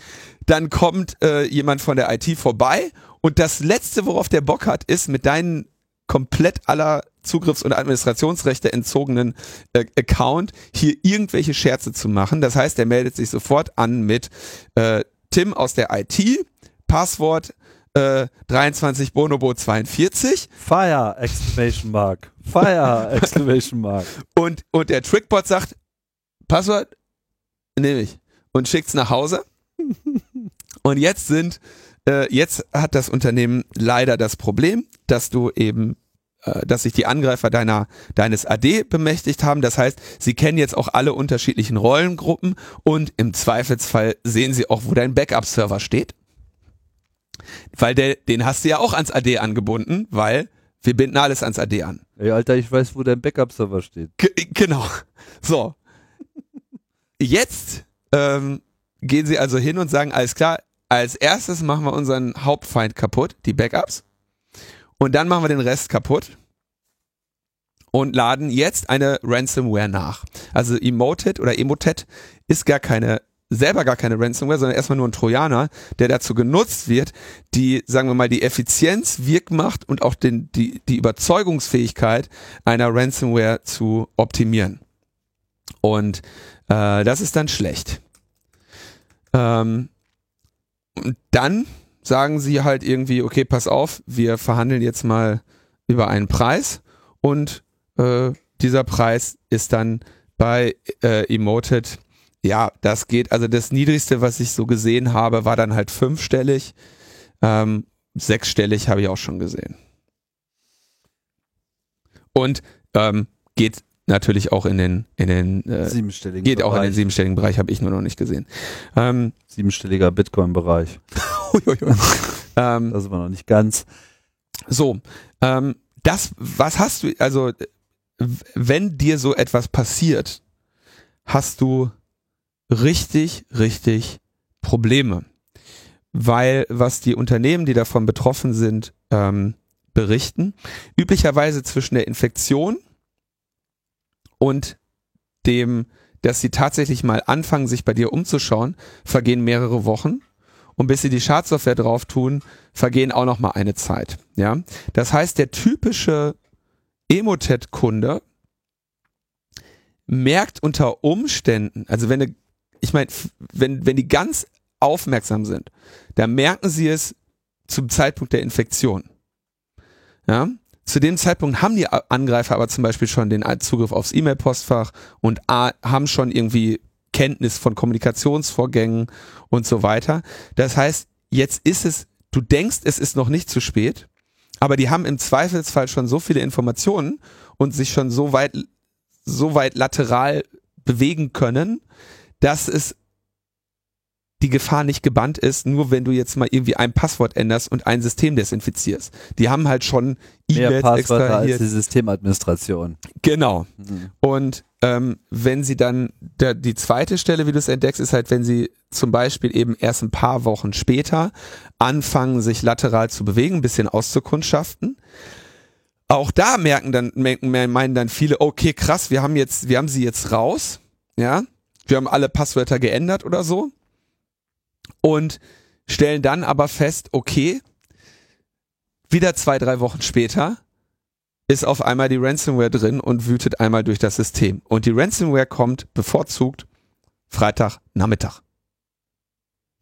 Ja? Weil sie dann Wochenende Zeit hat, äh, verschlüsseln. zu verschlüsseln. Ja? Ähm, also wirklich eine, ein riesiges Problem für die Betroffenen, weil die äh, Standard Reaktion auf so etwas ist, du, du schaltest deinen AD mehr oder weniger ab und baust auf der grünen Wiese eine komplett neue IT-Infrastruktur mit komplett neuen Passwörtern, komplett neuen Nutzerkonzepten. Softwarelizenzen einspielen, bla bla bla, Konfigurationsdateien, alles. Das dauert richtig lange und ähm, das ist teuer man gibt dann immerhin die Chance, es beim nächsten Mal auch richtig äh, zu machen, aber da muss man natürlich die Lehren auch erstmal eingearbeitet haben und die Zeit hat man dann meistens auch nicht unbedingt. Das ist genau das Problem und dann geht's halt zu, äh, kommen so Fragen wie, können wir nicht die Recht, das rechte Konzept von dem alten Active Directory rüberziehen in das neue, ne? Und dann stellst du halt fest, ja, ich guck mal kurz, kennen Sie übrigens diesen Menschen hier? Nee, wer ist das denn? Ja, das ist Ihr AD-Admin, den sich die Angreifer angelegt haben. Ja, deswegen wäre wahrscheinlich ungünstig, wenn du jetzt umziehst und du hast halt einen neuen, äh, du ziehst halt einen bösartigen AD-Admin mit rüber oder so. Also ein ganz, also wirklich eine, wirklich etwas, was ein großes Problem ist und wo du jetzt in der Be Beseitigung oder Bekämpfung dieser Infektionen aufpassen musst wie ein Schisshund dass du, ähm, dass du nicht dir irgendwo ein klitzekleines Türchen offen hältst, dass deine Nutzerinnen und Nutzer nicht vielleicht sagen, ah komm, das alte Passwort war eigentlich gut und meins werden sie nicht haben. Das war ja der Kollege XY, der hier betroffen war. Ich bin ja nicht so blöd. Und äh, so dass du sehr schnell in diesen Unternehmen sehr dramatische Abwehrkämpfe. Ähm, Mir fallen jetzt mal so spontan ähm, aus meiner eher laienhaften Betrachtung so zwei Maßnahmen ein, um uns mal so einen Raum zu werfen. Kannst ja mal was zu sagen. Erstmal Backups, die immer sozusagen live auf dem Rechner rumliegen, können natürlich dann auch angegriffen werden. Da würde es sich sicherlich empfehlen, äh, sowas zu machen wie Backups, die zum Beispiel auf Bänder gehen und die dann im Regal verschwinden und die eben nicht online sind, dass man darauf ja. zumindest zugriffen, muss man ja nicht täglich machen, aber zumindest einmal im Monat, also dass man so Schadensbegrenzung wöchentlich, je, je, je, nach Szenario. Und dieses äh, Administrations-Login-Problem könnte man halt einerseits durch so One-Time-Passwörter, also wenn du dich am Rechner der User einloggst sozusagen und nicht auf deinem besonders geschützten Administrationszentralbereich, der vielleicht nochmal gesondert abgesichert äh, sein könnte, dass du dann sozusagen nur One-Time-Passwörter verwendest, also die nur einmal funktionieren, wenn die Infrastruktur das hergibt. Ne? Oder eben generell so eine Zwei-Faktor-Authentisierung, wie wir das jetzt bei Internetdiensten haben, auch äh, intern zu verwenden. Also dass man dann in irgendeiner Form nochmal so einen Code-Generator auf dem Telefon hat, den man noch zusätzlich eingeben muss. Das sind gute Möglichkeiten. Dummerweise, wenn jetzt der Nutzer, also die sind ja im Prinzip mit den Rechten des angemeldeten Nutzers meistens unterwegs, weil sie das System infiziert haben. Ne? Ähm, so dass es letztendlich, also klar, eine Zwei-Faktor-Authentifizierung verhindert unter Umständen, dass sie sich dann irgendwie mit den AD-Rechten, die sie jetzt kennen, nochmal irgendwo anders anmelden. Aber ach, dann versuchen sie halt irgendwie dem AD-Admin irgendwelche E-Mails zu schicken. Ne? Also das ist wirklich, wenn die sich da reinbeißen, ist das richtig, richtig scheiße. Und du musst wirklich davon ausgehen, dass die, ähm, die sind gut beschäftigt, die sind gut ähm, unterwegs und eigentlich ist deine einzige Hoffnung, dass du das Investment für sie zu teuer machst. Ja, dass sie nämlich sagen, okay, nehme mir jetzt keine Zeit mehr, dieses Angriffsziel weiter zu verfolgen, sondern ich arbeite an einem anderen Fall. Wir haben ja genug. Und äh, das, das ist, ich meine, im Prinzip das, was du machen musst. Zu den Backups würde ich nochmal sagen, Backups sind erschreckend billig. Ich habe gerade wieder eine ähm, 8 Terabyte Festplatte für irgendwie 150 Euro gekauft. Ähm, die würde wahrscheinlich bei den meisten Privatpersonen oder kleinen und mittelständischen Unternehmen vollständig ausreichen für eine für ein Backup aller betriebsrelevanten äh, Daten. Und mit 150 Euro oder was kannst du die einmal befüllen und in den Schrank legen. Ich habe ja hier schon häufiger von meiner Eich, äh, Eichhörnchen-Strategie des Backups erzählt. Dass ich nämlich die Dinge auf voll verschlüsselten Festplatten mache und diese Festplatten äh, überall auf diesem Planeten verteile und sollte es mich irgendwann einmal erwischen, kann ich mir diese Backups wiederholen. Finde ich, wie, wie ich jetzt gerade sagte, mit 150 Euro für so eine Festplatte lächerlich billig. Kannst ja gleich ein Abo klicken irgendwie. Kriegst du einfach jede Der Woche Spann. eine. ja, ja, ja, einfach so, schick mir, es geht auch, ne? Schick mir einfach so einmal im Monat, einmal die Woche, schick mir so eine Platte, gleich mit Anschluss dran, also im Gehäuse. Ja, ja, genau. Die, die, die billigste kommt sogar im USB-Gehäuse. Also ich wollte eigentlich eine SATA haben, die kommen aber im USB-Gehäuse, da musste immer noch mal kurz mit dem Hebel dran, um die SATA-Platte da rauszurupfen und das USB-Gehäuse wegwerfen. Ja, so ist das, ne? Ähm, ich will jetzt gar nicht noch weiter in Backup-Konzepte, inkrementelle Backups und so weiter. Ich will nur sagen, Backups sind günstiger als jede Ransomware-Forderung, die es jemals gab.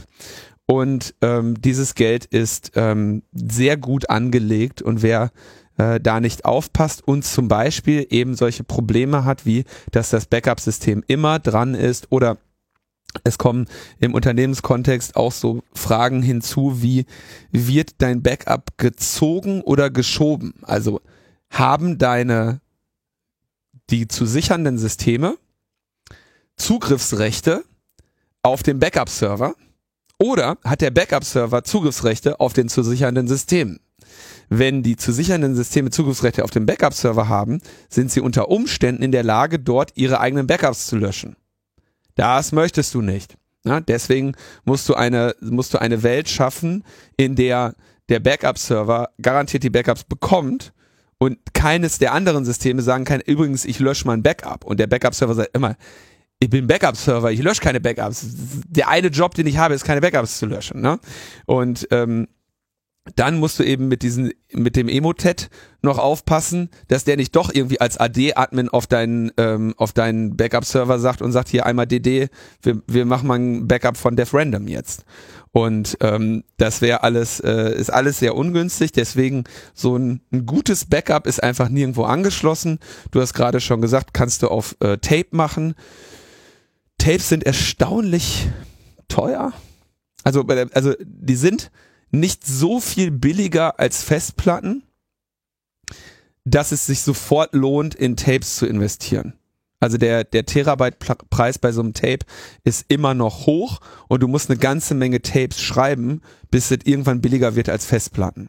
Je nach Szenario. Aber je halt, nach ne? Szenario und so weiter, wie du, also äh, unter Umständen steckst du auch einfach an jeden Rechner eine Time Machine oder zwei und wechselst die, wie auch immer. Ja, ähm, ich baue meine Backup-Systeme, aber es ist lange her, dass ich selber mal eins äh, bauen musste, weil das funktioniert ja jetzt. Aber ähm, als ich das auch noch für Kunden gemacht habe, gab es tatsächlich diese, gibt's den SATA-Wechselslot wo die Backup-Platte drankommt und ein Mitarbeiter hat den Job, äh, jeden Freitag ähm, mit der anderen Backup-Platte zur Arbeit zu kommen, die zu wechseln und mit der Backup-Platte A nach Hause zu fahren, so dass es immer ein ein Wochen altes Offsite-Backup gibt. Ja, hat eigentlich schon vielen Leuten den äh, allerwertesten gerettet. Problem ist, wenn diese Emotet-Leute das sehen, ne, und sich das so weit ausgekundschaftet haben, die können eine Woche warten und die das erste Backup zerschießen und dann das zweite. Insofern sind natürlich so einmal Medien wie wie Tapes, wo du halt einfach sagst, okay, rüber aufs Tape, Tape ins Regal. Eigentlich Plan für mein Leben ist, dass ich dieses Tape nie wieder brauche. Ähm, gar nicht so schlecht. Und wer da eben quasi versucht, dauerhaft Backup-Medien immer wieder neu einzuspielen, geht eben ein geringes Risiko ein, was jetzt durch diese Emotet-Leute immer größer wird.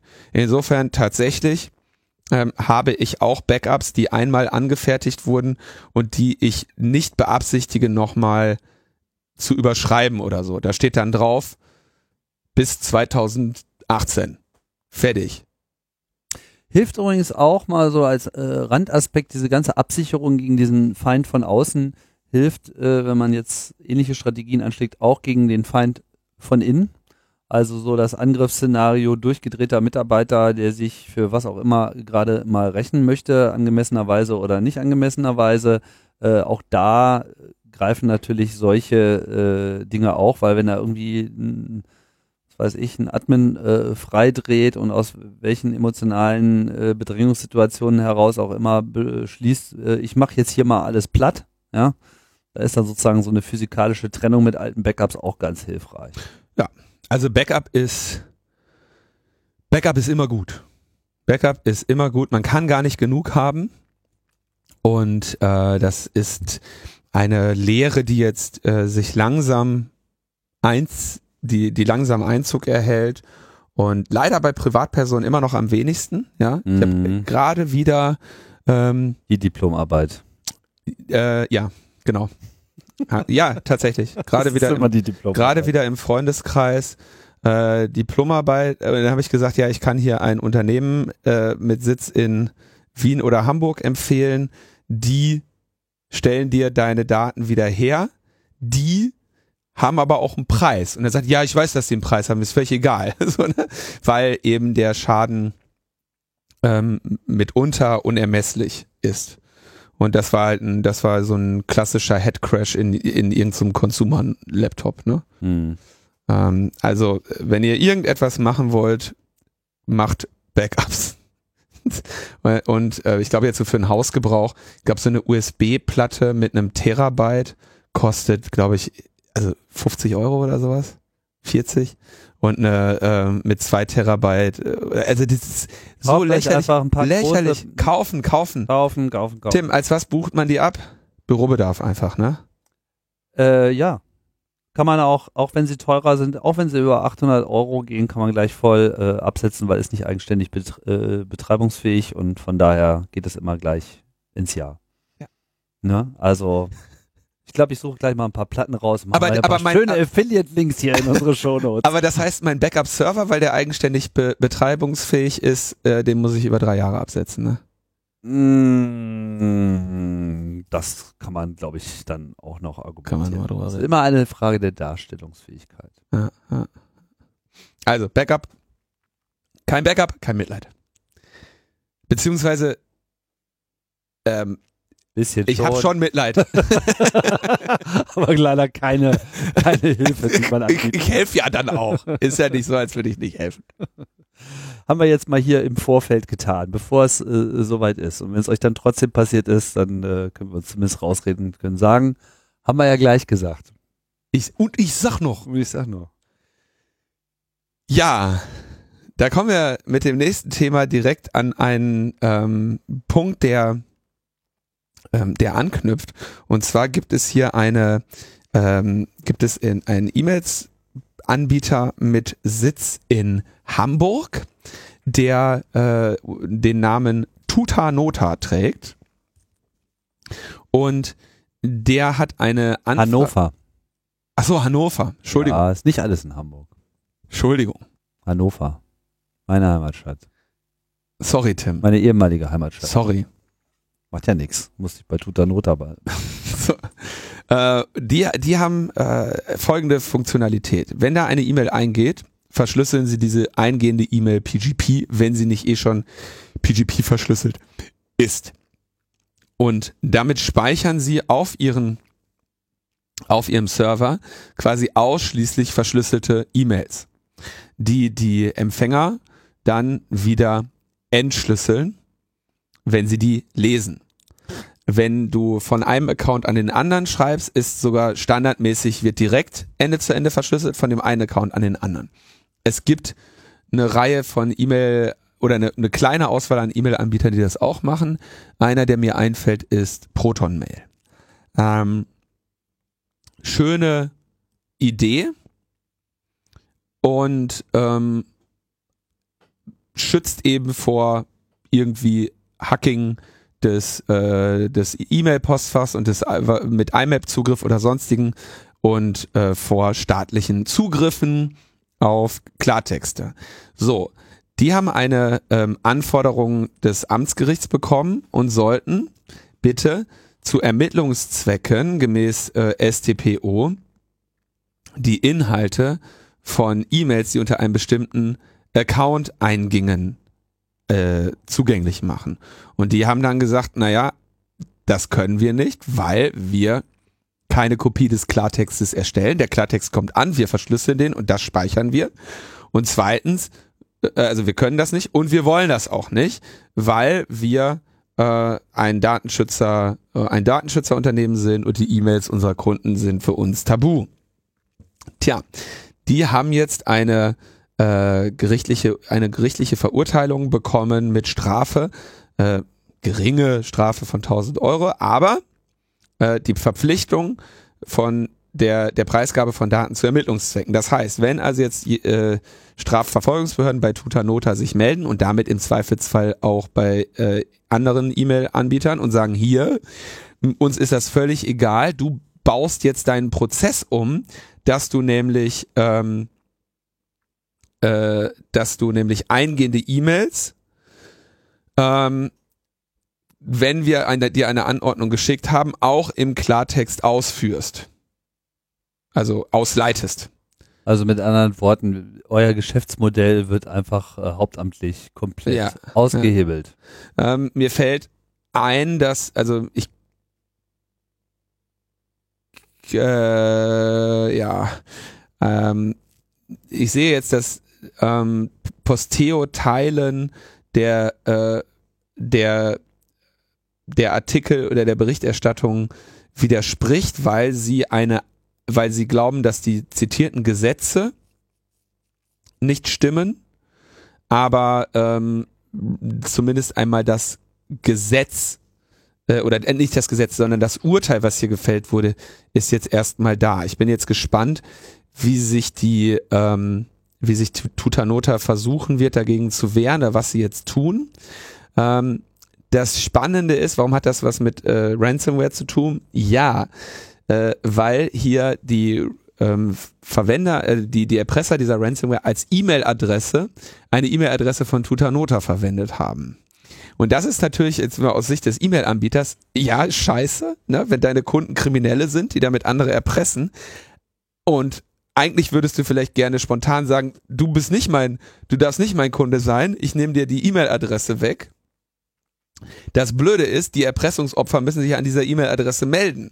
Das heißt, du kannst jetzt, wenn du sagst, ey, nee, äh, übrigens, wir finden den Erpresser genauso kacke wie ihr, deswegen könnt ihr den jetzt nicht mehr erreichen, ist halt auch keine Handlungsoption, ja. Ähm, also hier sehen wir, ne, mit diesen blöden Ransomware-Sachen kommen dann eben wieder Fälle, die am Ende blöde Schäden für uns alle haben, Gerichtsurteile, Diskussionen über den Zugriff auf, auf äh, E-Mails und wir werden mal schauen, wie das, äh, wie das sich weiter verhält. Es ist natürlich ein, also die haben natürlich die Strafverfolgungsbehörden wollten ja quasi einsehen, so ungefähr, wer da noch hinschreibt und was die für, äh, für Forderungen aufstellen, um irgendwelche Hinweise auf die Täter zu bekommen. Tuta Nota hat natürlich argumentiert, du, pass mal auf, die Leute, die da hingeschrieben haben, ähm, die haben nicht ihre Zustimmung erteilt, ja, dass sie da abgehört werden, sondern die haben ja, die sind ja im Zweifelsfall aus irgendwelchen Gründen nicht zu euch gekommen, liebe Polizei, sondern lieber zu den Erpressern. Ähm, also ein, ein spannend, eine spannende rechtliche Auseinandersetzung. Ich glaube, lieber Tim, es ist Zeit für unser, äh, für eine gute Nachricht. Die gute Nachricht. Die IFF hat äh, vor einem ähm, vor einem Gericht in den USA, jetzt muss ich überlegen, was welcher Ebene Gericht ein Federal Court entspricht. Naja, Bundesgericht. Bundesgericht, genau, Bundesgericht, ja klar, eigentlich relativ einfach. Ähm, ein Urteil erstritten. Und zwar erinnert ihr euch sicherlich, dass wir gesagt haben, dass die äh, USA ein Gesetz mh, hm, verabschiedet haben oder quasi die Praxis eingeführt haben, an der Grenze ähm, die Geräte zu kontrollieren. Und ähm, und zwar ohne genannten Anfangsverdacht. Ja, das nämlich, also du kommst als äh, bist ein Einreisender äh, und du hast jetzt ein elektronisches Gerät dabei und dann kommen die Bundesagenten, äh, die dort, also äh, die Einreise machen, Department of Homeland Security, und sagen, gib mal her, wir gucken da jetzt rein. Und wenn du so, so sagst, nein, dann sagen die äh, doch. Entschuldigung, es ist nicht das Department, äh, es ist nicht das Department of Homeland Security, sondern die Customs and Border Control und das Immigration and Customs Enforcement, also CBP und ICE, ja, die äh, gegen illegale Einwanderung und die quasi ähm, Sicherheitskontrollen, die freundlichen Herren und Damen an, an der Einreise am Flughafen ähm, die dich dort fragen, was du hier überhaupt willst und ob du versprichst, dass du auch wieder gehst und dass du kein Psychopath bist und niemals den Gedanken hattest, den Präsidenten zu ermorden. Auch jetzt nicht.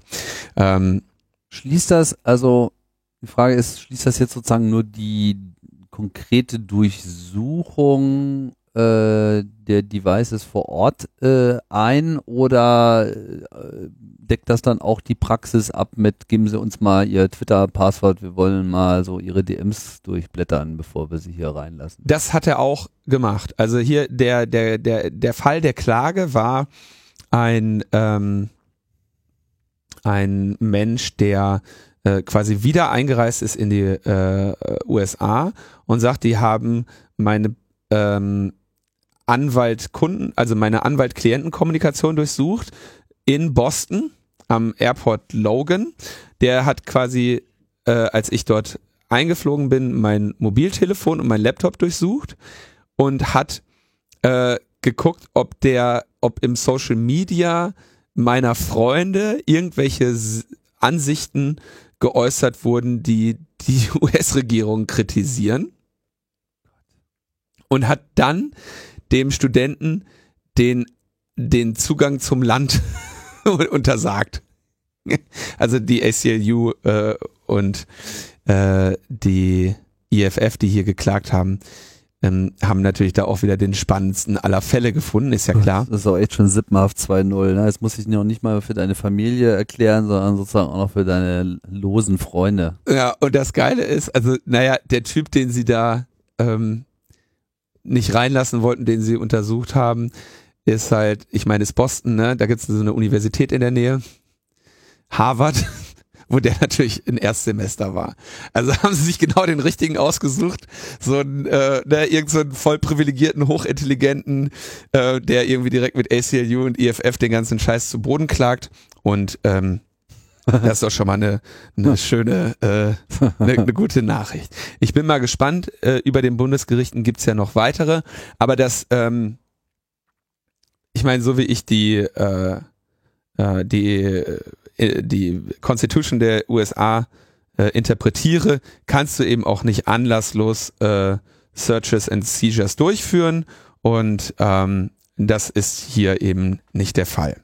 Naja, aber wir haben ja dann noch den von äh, humanoider Malware infizierten Supreme Court in äh, den USA, der äh, natürlich seine ganz eigene Interpretation der Verfassung äh, derzeit implementiert. Da ist überhaupt nicht klar, was da jetzt noch stehen bleibt. Also genau, deswegen vielleicht müssen wir nachher das mit der guten Nachricht nochmal rausschneiden. wie, wie Donald Trump, hast du gesehen? Boah, Donald Trump hatte, der hat ähm, hier dieser Sean Spicer, der früher da der jetzt für, Clown, für, Clown äh, für, für Trump getanzt hat, der tanzt jetzt in irgendeiner Fernsehsendung Mhm. und ähm, war da irgendwie im Viertelfinale. Donald Trump hat irgendwie seine Unterstützung ge getweetet, man müsste den unterstützen und toller Tänzer. Und der Typ wurde dann nicht, hat nicht gewonnen, wurde rausgewählt, ja. Und dann hat Donald Trump seinen Tweet gelöscht, weil der ja keine Loser unterstützt. Boah, ist das niedrig, oder? Ist das niedrig? Ich meine, gut, immerhin hat er nicht sofort ähm, gesagt, dass die, die ganze blöde Game Show da, diese Tanzshow irgendwie gerickt ist und von Clintons gekauft. So insofern, vielleicht ist das auch so der erste, die erste Wirkung der Therapie. Aber das ist so niedrig. Naja, Das ist, naja gut, ich meine, der definiert jetzt schon seit längerem Zeit die untere äh, Latte, also von daher. ja, aber also ich meine, was ist, was ist null Trump? Ja? Wo ist da der absolute Nullpunkt? So, ich meine, irgendwie jede Skala muss ein Ende haben. Ja? Naja. Das, Und sei es äh, bei äh, minus 271 Kelvin oder was, was oder äh, äh, Grad, wo dann 0 Kelvin ist, oder was auch immer. Irgendwas muss doch sein. Ja, also 0, 0, 0 Kel- Kelvin ist äh, die Wärme, die ich so empfinde für diesen Menschen. Also von daher. Wärme, Wärme spielt eine große Rolle im sozialen Netzwerk Instagram. Oh ja, menschliche Wärme. Wie wir wissen, ist das Internet ja leider hauptsächlich äh, inzwischen ein Marketinginstrument und ähm, auf Instagram gibt es, äh, nicht nur auf Instagram, aber auch auf Instagram gibt es sehr viele, ähm, wie würde man das äh, eigentlich nennen, äh, freiberufliche Promotoren, sogenannte Influenzen, die ähm, ja dort sich ihre Seele ruinieren im Kampf um Likes. Und ähm, das führt äh, bei jungen Menschen zu massiven äh, emotionalen Problemen. Ähm, und äh, ich glaube, es gibt auch wahrscheinlich nichts Schlimmeres, als äh, eine äh, besser aussehende Konkurrentin in deiner eigenen Klasse zu haben, die vier Likes mehr für ihr Duckface bekommen hat. Da das die Menschen in schwere Krisen stürzt, ähm, testet Instagram jetzt eine Maßnahme, die ich tatsächlich wahrscheinlich gut heiße, äh, dass sie sagen, okay, wir zeigen die gesamte Anzahl der erreichten Likes eines Posts nicht mehr der Öffentlichkeit an. Du als diejenige, die die Likes erhalten hat, siehst das noch, aber du stehst nicht mehr in einer öffentlich wahrnehmbaren Konkurrenz äh, zwischen mit den anderen Personen, denen du jetzt nacheiferst oder mit denen du wetteiferst. Das ist natürlich eine totale Krise für die nachgelagerte Halbjournalismus, der da im Social Media Bereich betrieben wird, weil woher sollen die denn dann noch wissen, was angesagt ist? Das wird der Instagram-Algorithmus ihnen schon vorne und hinten reinschieben, da Ach so. bin ich mir relativ sicher. Mhm. Ähm, ich finde das auf jeden Fall mal, also ich bin mal gespannt, wie dieser Test verläuft. Es gibt natürlich verschiedene Möglichkeiten, das zu umgehen. Ich könnte mir vorstellen, dass die Leute dann jetzt alle immer die Screenshots von aus ihrer View posten und sagen, oh, 500 Likes, ey, wie viel hast du? Mehr Likes. Aber ähm, Das es, lässt sich ja leicht faken. genau lässt sich leicht faken. Ähm, ich, also ich bin mal gespannt. Also wir müssen, glaube ich, dieser Sache in, in die Augen sehen, dass diese Social Networks mit ihrer Öffentlichkeits mit ihrer Veröffentlichung und Gamification von Anerkennung, Zustimmung und Beliebtheit äh, nicht unbedingt das Beste in Menschen hervorrufen und nicht unbedingt das, das Beste für die Menschen sind. Und wenn hier versucht wird oder experimentiert wird mit Wegen, das irgendwie einzudämmen, finde ich das auf jeden Fall mal ganz interessant. Ja. Ob das das Problem lösen wird? Nein. Aber vielleicht hilft's. An der Stelle nochmal die Kulturreferenz zur äh, South Park Episode You Have Zero Friends. Ja, Da steckt schon eigentlich alles drin, was man darüber wissen muss. ja. Äh, dann äh, hat die Bundesnetzagentur ihre Reisewarnungen ähm, veröffentlicht. Ähm, wir erinnern uns, die haben ja eine Funkloch-App gemacht. Und Bitte in dieses Bundesland nicht einreisen. ich jetzt eine Karte, wo, wo, das, wo, wo, äh, wo du sehen kannst, äh, äh, welche Geschwindigkeit mit der mit der ähm, du dort er erlangen konntest, ja. Und jetzt kannst du halt sehen, welche welche ähm, Bereiche von Deutschland du möglichst meiden solltest. Ja, wobei sie, ich, ich habe mir ja diese App nicht, nicht installiert und nicht, nicht geguckt, wie das gut funktioniert, aber ich fand diesen Hinweis bei dem Artikel etwas fragwürdig, so nach dem Motto, naja, da wo jetzt sozusagen kein Netz angezeigt wird, das kann halt auch sagen, dass da gar keine Daten geliefert wurden. Jetzt weiß ich wieder nicht, ob diese App nur so funktioniert hat, dass sie nur, nur, nur dann Ergebnisse zurückliefert, wenn sie überhaupt Netz hat. Das- Anstatt das einfach mal äh, zu speichern und dann, wenn mal Netz äh, ist, irgendwie rauszukippen. Aber Tim, ich muss, Oder ob einfach nicht genug Leute mitgemacht haben. also ich habe gerade diese Karte aufgerufen, ne? Und? Und hier steht jetzt hohe Auslastung der Kartendarstellung. Aufgrund von hohen Zugriffszahlen auf die Breitbandmessungskartendarstellung ist die Nutzung des Dienstes zurzeit eingeschränkt. Wir bitten Sie, den Dienst zu einem späteren Zeitpunkt erneut zu starten. Ah, Deutschland, Deutschland. Deutschland, Deutschland. Oh Oh. Mann, ey. ja, aber immerhin kannst, können Sie sich ja freuen, dass, dass äh, Ihre Reisewarnungen sich äh, hoher Nachfrage erfreuen. Vielleicht ist das wirklich so der, der, äh, der neue, der, der, der nächste globale Germanismus, der sich so durchsetzt, dass wenn du irgendwo in einem Land kein Netz hast, dass du dann sagst, ja, I'm, I'm in Deutschland her. Ja, es ist, Das ist Deutschland hier. Heißt kein Netz. ja äh, wir werden da, wir, wir sind einfach der, der dicke Star im Digital Detox Gewerbe. Ja? Das ist noch eine ganz große Nummer. Ja, aber Ihr macht Gesundheit alle- kennen wir ja. uns aus. Ja, führende, führende, äh, führende Expertinnen im, im Digital Detox. Ja, ja, Deutschland, ja. DDD, DDDDD, DDDD. Ihr habt keine Likes mehr. Bei uns kannst du überhaupt gar keinen Like vergeben. So. ah, Oh Gott. Was sind wir doch für Randmonster geworden. Aber es ist halt einfach wirklich äh, schlimm. Egal. Weiter im Text. ja, ganz kurzer Hinweis noch. Ähm, äh, wir werden ja freundlich. Sind wir jetzt schon bei Äh, den Terminen oder was? ja, das ist so ein bisschen Termin, aber auch irgendwie nicht in.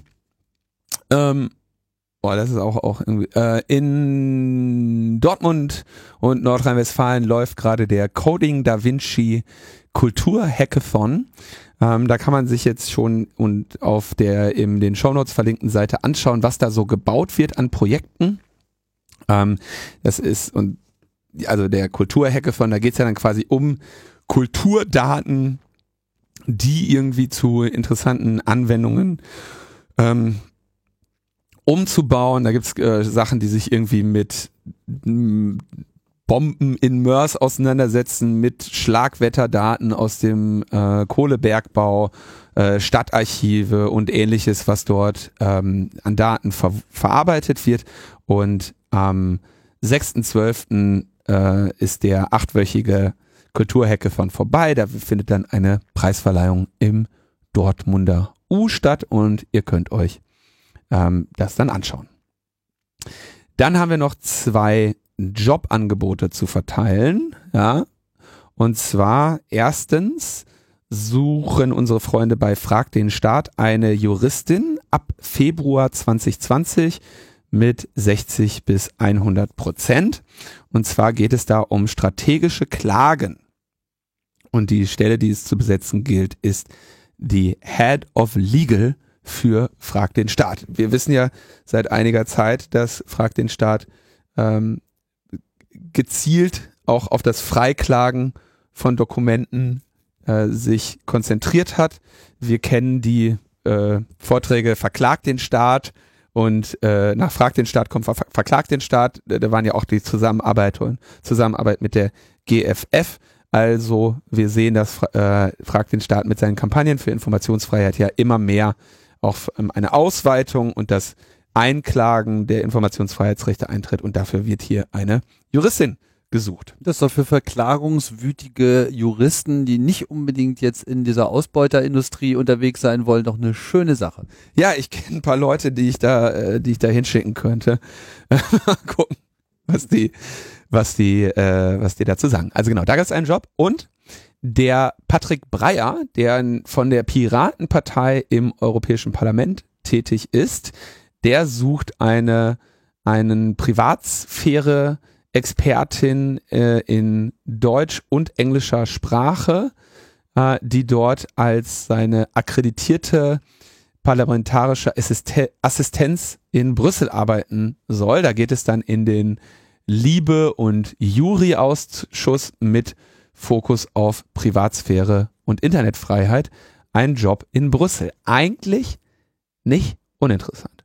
Ähm, mit Patrick Breyer hast du da dann einen äh, Chef oder einen Arbeitgeber, ich weiß nicht, wie, der, wie, dieses, wie, wie diese Rolle dann heißt, der ja auch wirklich seit weit über zehn Jahren, wenn ich das jetzt richtig sehe, sich im Bereich der digitalen Grund- und Bürgerrechte und des Datenschutzes ähm, hervortut und äh, hier im Europäischen Parlament ähm, durchaus äh, Akzente setzen wird. Das ist eine nicht unwichtige Rolle, die ich fast, sage ich jetzt mal vorsichtig, vergleichen würde mit so einer Rolle wie die von äh, Ralf Bendrath mit ähm, äh, Jan-Philipp Albrecht.